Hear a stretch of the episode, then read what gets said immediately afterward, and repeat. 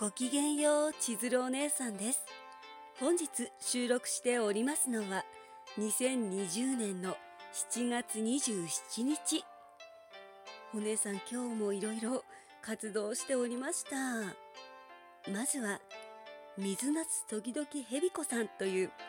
昨日お話ししたお姉さんのオリジナル作品ネーム原作をノート様へ投稿して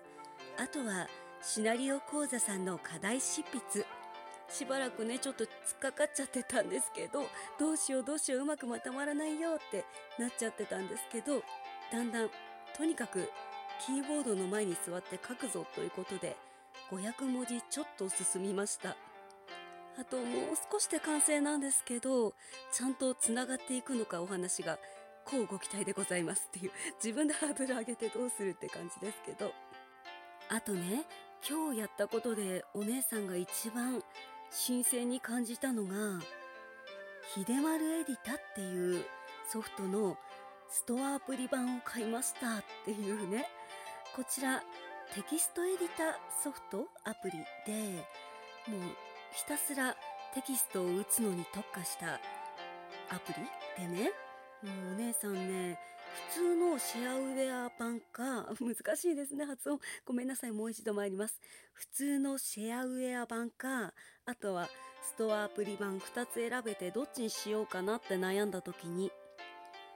ストアによる自動更新と、マイクロソフトアカウントにより、複数のパソコンで利用可能っていうね、いう制約というか規約があるストアアプリ版にしました。だって自動更新楽と思って。そんなね便利は全部お金で買うお姉さんだよって。こちらの方が少しでもお安めなんだろうか。ちょっとわからないんですけどそれの設定関連を行っておりました。すごいですね。あの頑張ってこう調べれば文字数を表示できるようにしたりとかあとはんと1行の文字数とか、列数何ページで切り替わるようにするみたいなのもできるんですね。すごいっていう、お姉さんの語彙力っていう、感動すると人は語彙がなくなるよっていう言い訳をしつつ普通にすごいとしか言えなかったです。というわけで、本日はここまでです。ここまで大切に聞いてくださいまして、本当にどうもありがとうございました。今日があなた様にとってとっても素敵な夜になりますように。素敵な夢をご覧くださいませ。